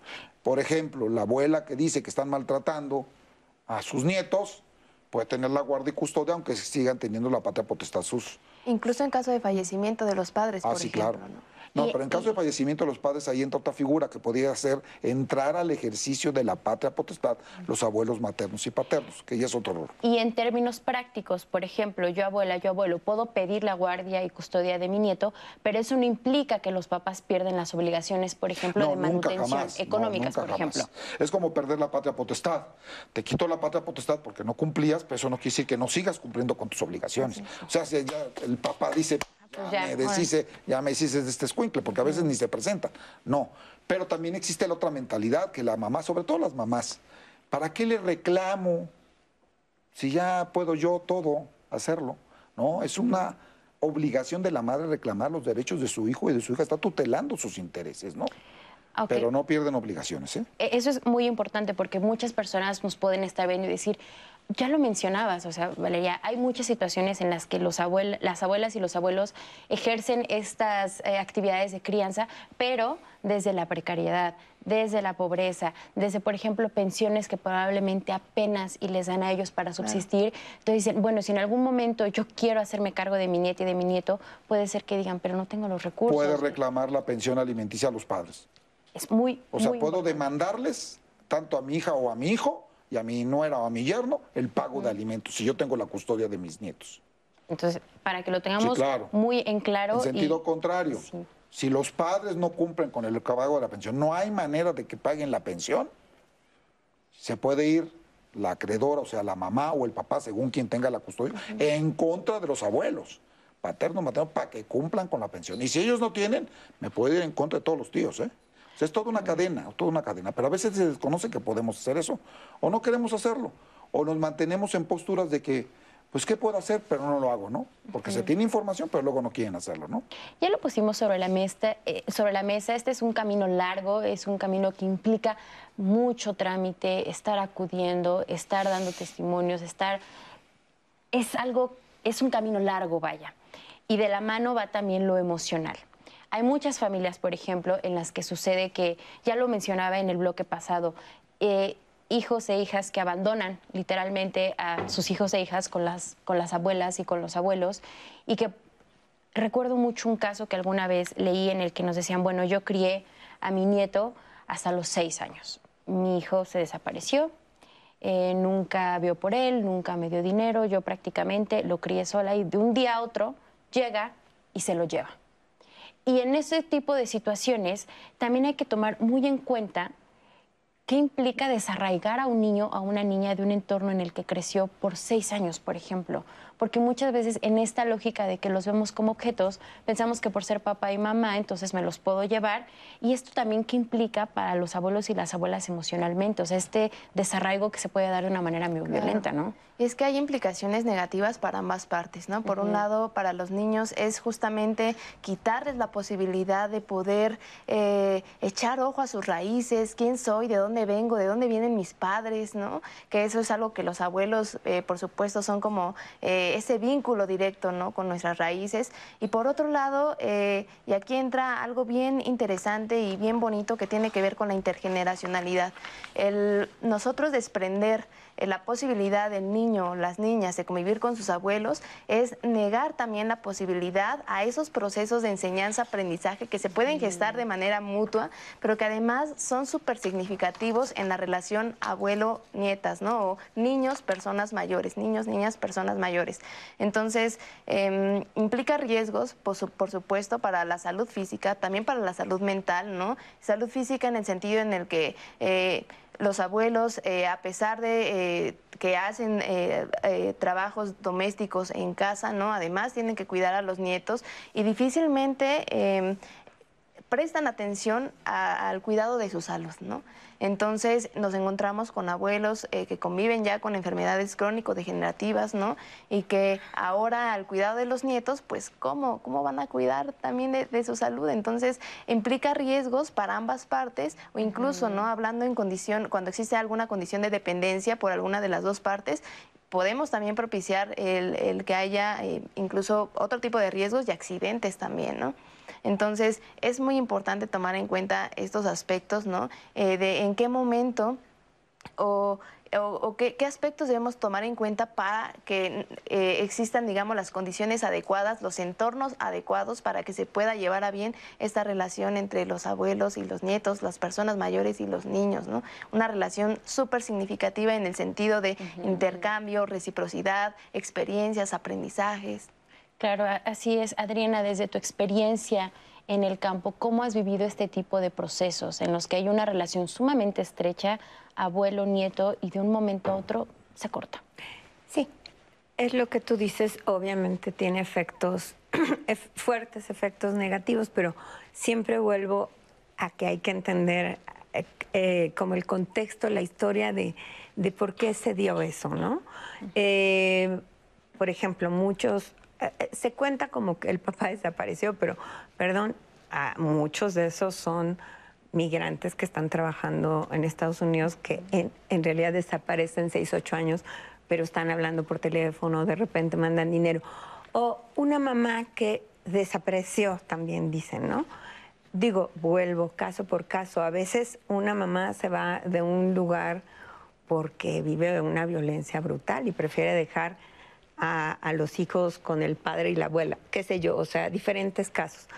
Entonces, sí, a ver, toda la gente, todos los niños y los mayores, eh, diría en conclusión, se enriquecen de las relaciones, pero de las relaciones positivas, ¿no?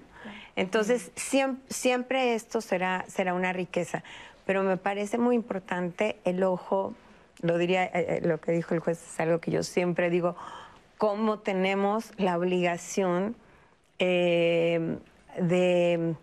Eh, eh, es decir, los niños, las niñas son de todos nosotros y por tanto si yo como vecina sé que alguien está sufriendo, tengo que denunciar.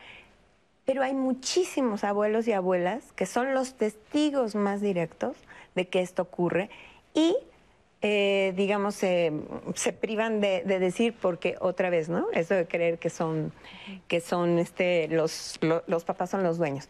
Entonces, sí, el desarraigo, o sea, el, separar es brutal. siempre, siempre diría hay que entender el contexto, pero también hay, hay, hay situaciones en las que ha lugar la separación. Así es. Hemos hablado de justamente eh, esta parte legal qué es lo que pueden hacer abuelas y abuelos, pero vamos ahora también a tocar esta parte emocional, qué es lo que puede subyacer en un hijo, en una hija, que no permite que su abuelo o que la abuela o el abuelo conviva con sus nietos. Vamos a ver este testimonio y regresamos para comentarlo.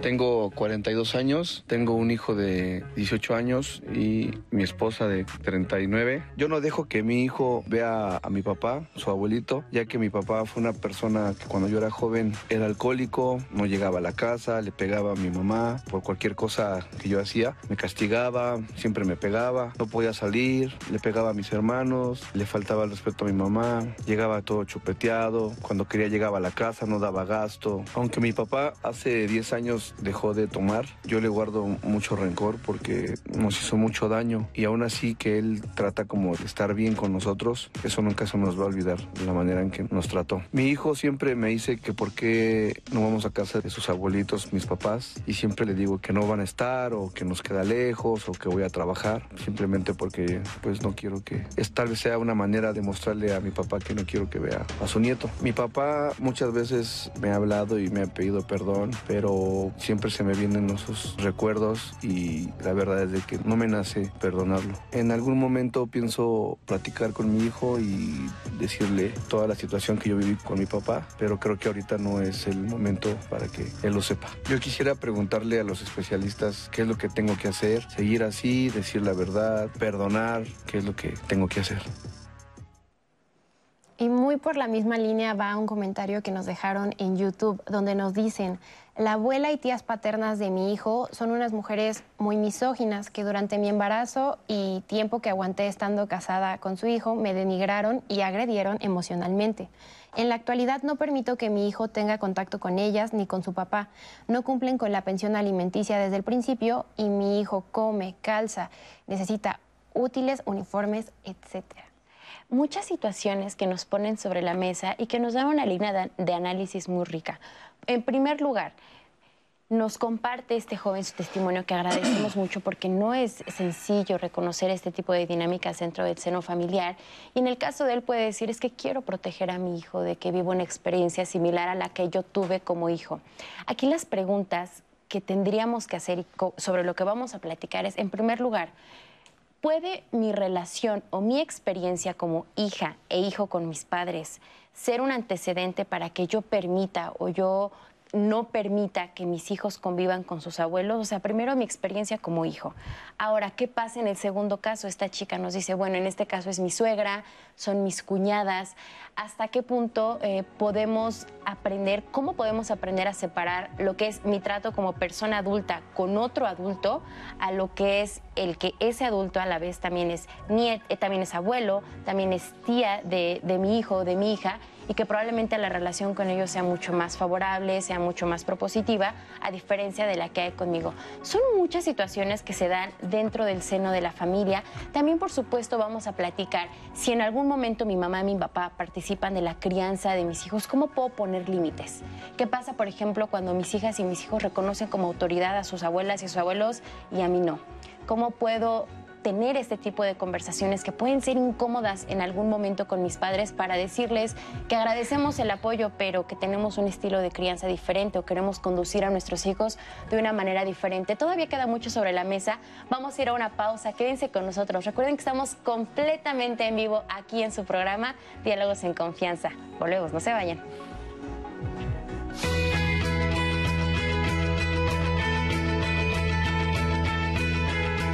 Si llegas a tener diferencias con el padre o la madre de tus nietos, evita involucrar a los niños en discusiones de adultos.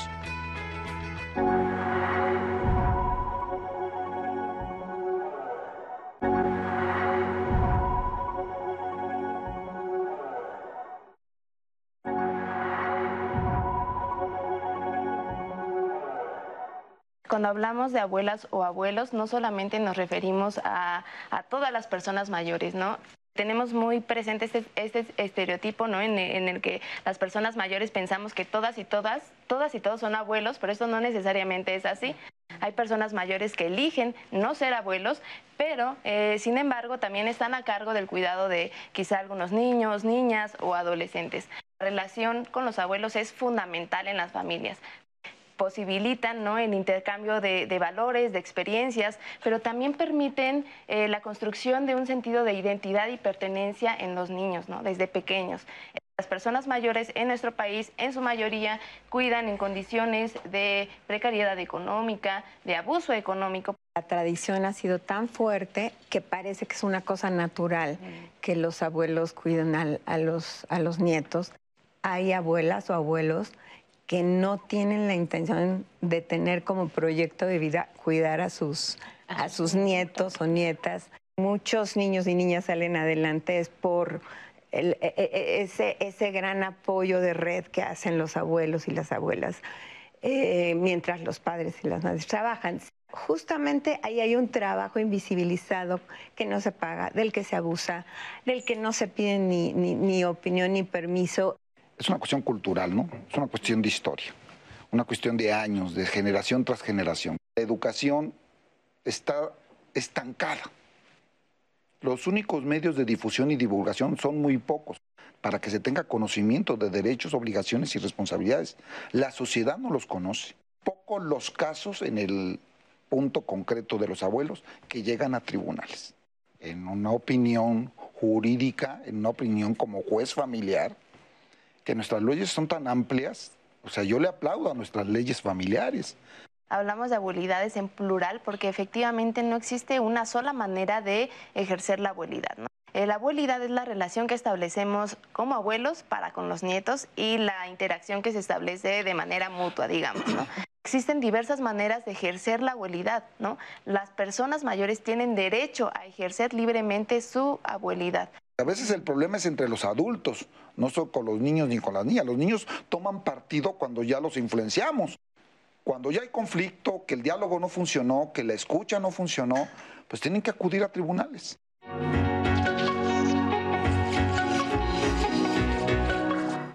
Gracias por continuar con nosotros. Ya estamos en el último bloque de este programa. Nuestro tema hoy, no me dejan ver a mis nietos. Y antes de ir a la pausa, Adriana, veíamos el testimonio de este adulto que nos dice, bueno, yo no dejo que mis hijos vean a su abuelo porque él fue un papá con ciertas características, violencia, eh, alcohol, y no quiero que mis hijos tengan eso cerca de ellos. ¿Qué, qué opinas? Sí, a mí me parece muy importante sobre este testimonio, eh, quitar la parte natural de que porque es tu abuelo o tu papá, este, tienes que verlo y tienes obligación de, quererlo, ¿no? Por ejemplo. O sea, me parece muy bien el valor, el principio de este señor que dice, yo le quiero enseñar a mi hijo a través de esto que no tienes por qué estar cerca de gente que te hace daño. Eso me parece primordial. Pero también diría, em, como, como un segundo tema, que es verdad que en el transcurso de la vida a veces la gente cambia y a veces muchos abuelos reparan, o sea, tienen la oportunidad de tener una mejor relación con los nietos o las nietas porque de alguna manera es verdad que hicieron un cambio. Yo diría, eh, también le, sugiero, no es que yo creo que todo tiene que pasar por terapia, pero me parece que es una buena oportunidad de tener un diálogo. Si hay una valoración de, de verdad de, seguir pensando que ese señor sigue siendo dañino para la familia, pues no, no, seguir con la distancia. Pero que, que probablemente, probablemente es posible que haya, que haya una posibilidad de tener una mejor relación suele ocurrir. Digo, yo que trabajo mucho con gente, con hombres, por ejemplo, que han ejercido violencia y que al trabajar realmente cambian, pues la verdad sí creo mucho en los hombres trabajados, ¿no? No, no digo que por obra de magia. Claro, ¿y desde el aspecto legal? Es volver a, a entrar en un conflicto, pero nada más para agregar un detallito, no sé si sea viable pues es iniciar un proceso de revinculación él con su padre, ¿no? Para volverse a conocer. Yo creo que todos cometemos errores y hay quien sí se transforma a lo largo del tiempo, ¿no? Y a veces hay un costal de culpas, uno impresionante, que de una u otra manera pues trata uno de volver a encauzarse, pero existe en el, el golpeteo precisamente porque yo generé mucho daño, ¿no? Entonces, la otra parte, pues en el caso concreto, pues el hijo está, pues se siente dañado, ¿no? Entonces sí requieren, requieren as- a- a- apoyo psicológico, ¿no? Yo no sé hasta qué grado psiquiátrico, ¿no? Pero al final de cuentas sí es necesario y yo creo que hay que dar oportunidad. Eso se les dice constantemente en el tribunal. Aquí lo que yo observo en este caso y en el otro que planteaba Rose. Rose, es que también si no se resuelve pues amablemente o por el camino que desea uno, hay que actuar. Pero la gente no quiere actuar, ¿eh? La gente tiene temor a actuar. Uno, por desconocimiento, otro, porque no conocen las instituciones, otros, porque no tienen tiempo, otro, porque creen que les va a costar mucho dinero, otro, porque creen que el rompimiento va a ser total y ya no se van a tener la oportunidad. Si ellos, entre ellos, no pueden resolverlo, no quieren acudir a terapias, que creo que sería lo ideal, como en cualquier asunto familiar, yo creo que antes de llegar a tribunales deberían de sentarse a la mesa, no con un juez, con un especialista, ¿no? Entre ellos mismos, aprenderse a escuchar qué es lo que me agrada, no me agrada, qué me hizo enojar de ti, qué no me hizo enojar de ti. Si eso lo aprendiéramos, no habría asuntos familiares. No necesitaríamos jueces familiares, ¿verdad? Y que no digo que qué lástima que haya jueces familiares, pero hay tanto conflicto que está desbordado el problema familiar. Entonces, tendría que acudir el papá, o tendría que acudir, no me acuerdo si era una abuela, Una abuela. acudir también a tribunales. Él podría hacer el reclamo, contar su historia. Me está pasando, yo quiero ver a mis nietos. El otro le contestaría, no, yo no lo permito por esto. Entonces el juez tiene que hacerse de las pruebas necesarias para verificar cuál es el cambio que se ha generado. Entre otras, la prueba psicológica.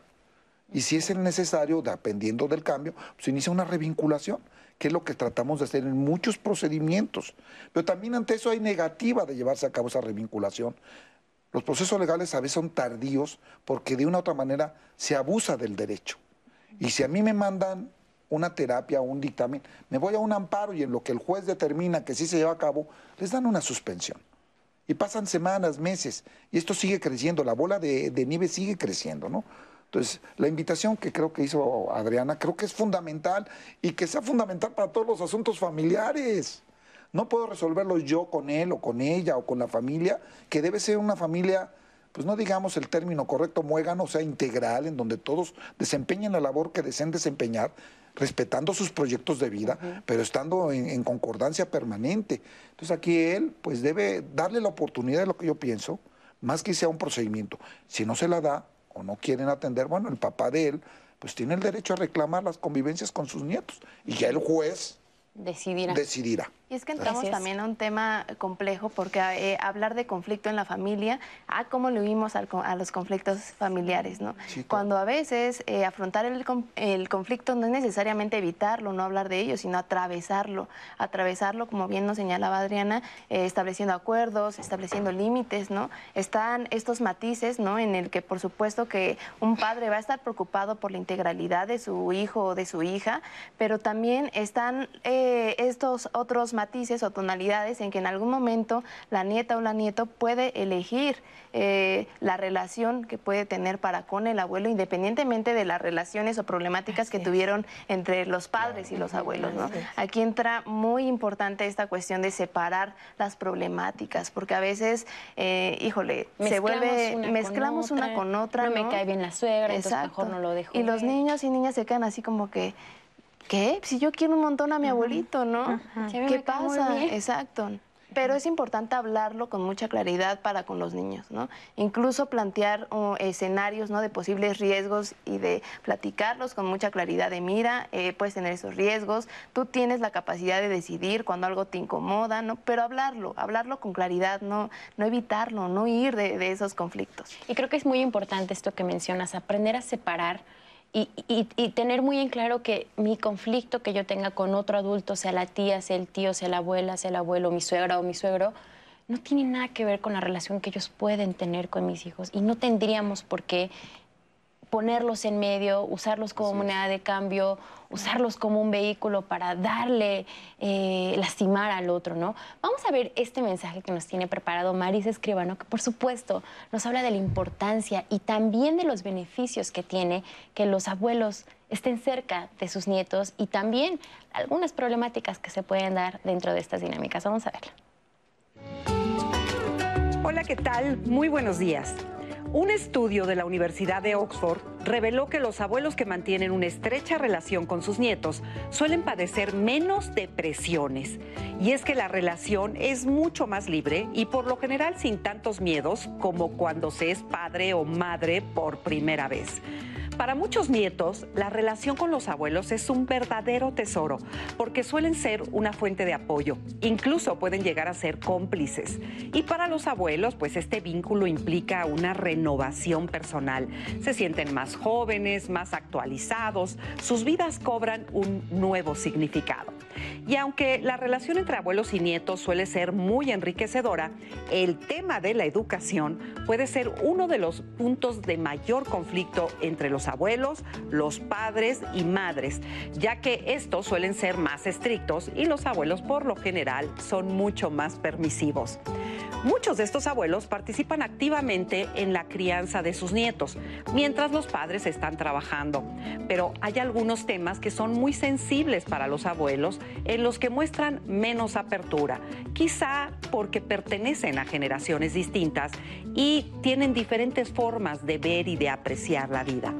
Igor Stravinsky alguna vez escribió, nos sentimos más cercanos de las generaciones distantes, es decir, los nietos, que de las generaciones más cercanas a nosotros, que serían sus padres.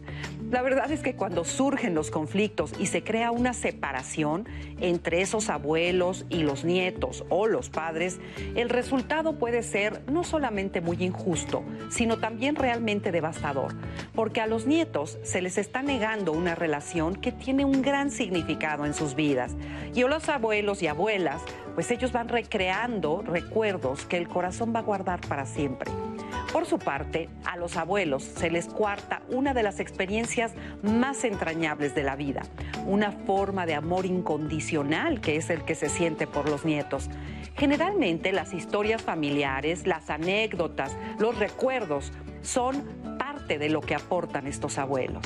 Pero poner límites claros para saber hasta dónde termina el papel de estos abuelos es crucial para poder mantener una relación sana una dinámica donde no se aminoren o se traspasen los valores fundamentales de los padres y las madres, pero en la que también haya flexibilidad ante los abuelos para entender que su rol más importante será sin duda el de darle mucho amor a sus nietos. Existen muchos libros que hablan de la relación y de la función que tienen los abuelos y las abuelas y que comparten preguntas sobre si se deben o no entrometerse en la vida de sus nietos, sobre qué funciones deben de desempeñar y también hasta dónde pueden o deben de comprometerse con esos nietos. Pero lo más importante será sin duda tener una comunicación sana, que sea asertiva, con esos padres en donde se puedan establecer las reglas de este tipo de convivencia. Por eso, hoy quiero recomendarles dos libros que pueden ser de gran utilidad para ayudar y fortalecer el vínculo entre abuelos, nietos y sus padres. El primero de ellos se llama Los abuelos están de regreso en la crianza, un manual de convivencia entre papás y mamás con abuelos y abuelas en la vida y educación de los hijos. El autor es Jorge Eslava. Y el siguiente libro se llama Disciplina con Amor para Abuelos, una segunda oportunidad para amar. Este libro es de Rosa Barocio y está publicado por Editorial Terracota. Por último, habrá que reflexionar en que nuestros hijos e hijas crecerán, tomarán su camino y un día se irán de nuestros hogares a construir su propia vida. Tendrán sus propias formas de vivir y posiblemente tendrán a sus hijos e hijas que serán extensiones de nosotros, pero que también habrán de vivir su propia vida. Aprendamos entonces a tomar este nuevo lugar de volvernos secundarios, pero siempre dispuestos y cercanos siempre. Muchas gracias a Marisa Escribano por esta valiosa información y ella nos lo menciona, estos beneficios que incluso ya se eh, ya están eh, con evidencia científica, con un estudio realizado por la Universidad de Oxford. Hay también otro estudio que se realizó en Alemania, donde se dieron cuenta que abuelas y abuelos que participan en el cuidado ocasional de sus hijos tienen beneficios. Fíjense, concretamente se dice, se reduce un 37% el riesgo de muerte. ¿Cuáles son los beneficios que se encuentran en esta convivencia con nietas y nietos? Bueno, ya bien lo, señalabas, Nat, eh, estos beneficios siempre y cuando el cuidado sea ocasional, y consensuado, ¿no? Es importante también dejarlo claro y por supuesto que son muchos, ¿no? Recuerdo yo eh, tuve la fortuna de conocer a mis abuelas eh, maternas, ¿no? Y me fascinaba platicar con ellas porque sin duda era un acceso, un puente al pasado, no solo mío, sino de mi papá, por ejemplo, de mi mamá, de sus mm. tíos, ¿no? La infancia de mis abuelos o abuelas también, conocer incluso el contexto cultural en el que se, eh, se desenvolvieron. Entonces, eh, por supuesto que en ese sentido constituye un, encuentro riquísimo ¿no? entre generaciones, la oportunidad de establecer puentes, aprendizajes, reciprocidades, ¿no? En ese sentido, creo que los beneficios eh, irían encaminados en, ese aspecto, ¿no? Y por eso es tan importante los encuentros entre generaciones, ¿no? Ah, justamente en el sentido de abriendo la posibilidad de poder aprender o poder vivenciar qué pasó hace no sé, 40 años, hace 50 años, cómo es que también han cambiado las creencias, ha cambiado nuestro entorno, ¿no? Incluso pienso yo que una de las... Em, quizá eh, beneficios en ese sentido de la convivencia intergeneracional tiene que ver con el poder adoptar una mirada flexible, una mirada que se actualice constantemente ante estos cambios, ¿no? Así es, yo también creo que esta convivencia con abuelas y abuelos, bueno, en el caso personal, incluso de repente te cuentan hasta historias de tus propios padres o de tu mamá cuando tenía tu edad y dices, ay, yo no me imaginaba este lado de mi mamá, de mi papá. También eh, pueden ser este puente en el que si en algún momento entras en conflicto con tus papás, bueno, entran los abuelos para buscar esta, esta, este, esta conciliación, para buscar esta forma de ayudarte, pero también a la vez este, ponerte límites. Y ahora viene de lleno este tema de la crianza. O sea, en este caso estamos hablando de los beneficios de que sea un cuidado periférico, ocasional. Pero hemos visto que en muchas familias eh, el cuidado no es periférico, sino es central. Incluso son los abuelos con quien más tiempo pasan niñas y niños. Y en este punto la crianza se puede volver un punto de conflicto en la familia por los modos por las prácticas, por las percepciones, porque al final de cuentas estamos hablando de generaciones diferentes, por ende estilos de crianza diferentes. Sí, las generaciones y como lo decíamos hace rato, pues a veces las mismas parejas tienen que ponerse de acuerdo porque vienen de dos mundos diferentes sobre cómo van a, criar a un hijo, a una hija. Entonces, eh, una, una cosa importante es, digamos, como diferenciar eh, si, los, si los abuelos o las abuelas son, son, digamos, pasan demasiada parte del día en estos cuidados, es una cosa muy importante es que haya mucha claridad sobre quién tiene la autoridad cuándo. Es decir, la autoridad, vamos a decir, última es de los padres, vamos, ajá, pero si no están los padres, ¿quién tiene la autoridad? Entonces, si se le confiere, o sea, sí, sí es bueno para, para, los niños saber que cuando está la abuela, la abuela tiene, ¿no? El abuelo tiene la autoridad. Eh, y que en cuanto llegan los padres, cuando esto, eh, quiero decir, cuando los adultos eh, tienen una madurez emocional, eh, porque diferencias hay siempre, ¿eh? pero cuando los adultos tienen una madurez emocional, les es muy fácil poner al centro de la importancia a los niños. Y entonces dice, ¿no? Cada quien toma sus decisiones. Bueno, no voy, a, pelear con mi nuera o con mi hija sobre esto. O sea, bueno, voy a dejar, porque trato de hacer el conflicto para atrás para poner al frente a los niños los, los adultos con madurez emocional suelen hacerlo de forma más o menos natural. Claro, y Marisa ya nos lo decía en esta cápsula, lo importante de una comunicación asertiva, de llegar a acuerdos, de poner límites, algo en lo que hemos insistido a lo largo del programa. Ya nos quedan pocos minutos de esta emisión, pero antes vamos a ver qué es lo que ustedes nos han dicho en las redes sociales, Rose. Nat, tenemos varias preguntas. Por un lado nos pregunta Arturo, ¿el centro de convivencia familiar sí funciona? Y Angélica nos, bueno, se sorprendió y nos dice, entonces, ¿en alguna institución existe algún tipo de apoyo de mediación para solucionar conflictos familiares y así evitar llegar a instancias legales? ¿Quieren un poco de confirmación o repetir? Está el Centro de Justicia Alternativa del Poder Judicial de la Ciudad de México. Eh, está a cuadra y media del Metro Niños Héroes, en la mera esquina, en donde está el Tribunal Superior de Justicia. Son excelentes mediadores, hay de distintas materias, están los de materia familiar y se puede acudir ante ellos para efectos de solicitar eh, precisamente el sostener un diálogo pues, en todos los, entre todos los involucrados en la familia. Funcionan muy, pero muy efectivamente. Son gente muy preparada, muy competente. Por acá también, ah, como hablamos de la violencia, nos preguntan, tengo un primo que no vive cerca de mi casa, pero un día vi que su papá eh, lo golpeó y quieren hacer algo. Lo menciono porque hablamos sobre la violencia y que se puede actuar siendo parte de la familia o siendo personas lejanas. ¿Qué puedo hacer?